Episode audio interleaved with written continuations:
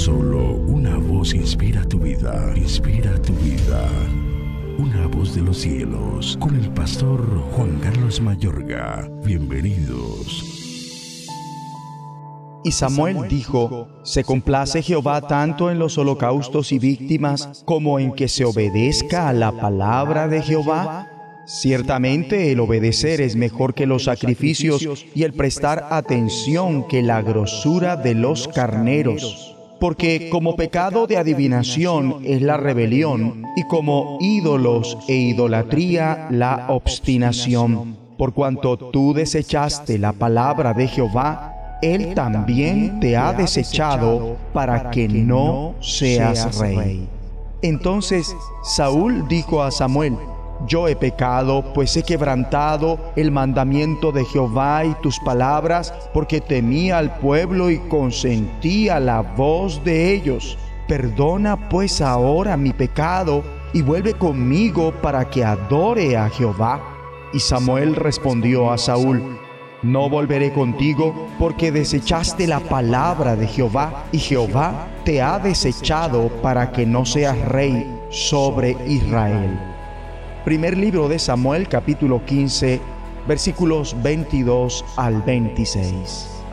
Saúl comenzó perfectamente. Dios le había concedido un gran éxito.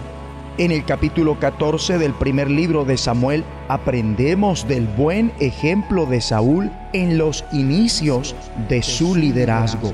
Él incorporaba personal honesto, valiente y los alistaba en su ejército. A pesar de ello, no concluyó bien a causa de su rebeldía y altivez. La obediencia parcial continúa siendo desobediencia.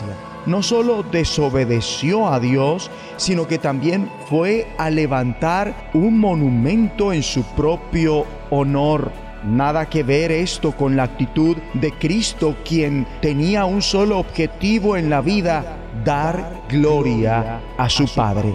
Samuel amonesta a Saúl, ¿no es cierto que aunque te creías poca cosa, has llegado a ser jefe de las tribus de Israel? ¿Por qué entonces no obedeciste al Señor? ¿Qué le agrada más al Señor? ¿Que se le ofrezcan holocaustos y sacrificios o que se obedezca lo que Él dice, el obedecer vale más que el sacrificio y el prestar atención más que la grasa de los carneros. La rebeldía es tan grave como la adivinación y la arrogancia como el pecado de la idolatría. Y como tú has rechazado la palabra del Señor, Él te ha rechazado como rey. El poder es de mucho cuidado. Se inclina tremendamente a la perversión, a pervertir, a pervertirse. Con facilidad el éxito puede guiar a la rebeldía y a la arrogancia. Esto a su vez puede llevar a la idolatría. Por eso, oremos juntos. Dios Padre, ayúdame a mantenerme en la obediencia y humildad de Cristo clamo para que el Espíritu de verdad me guíe, me dirija y me conceda tu paz. En el nombre de Jesucristo. Amén.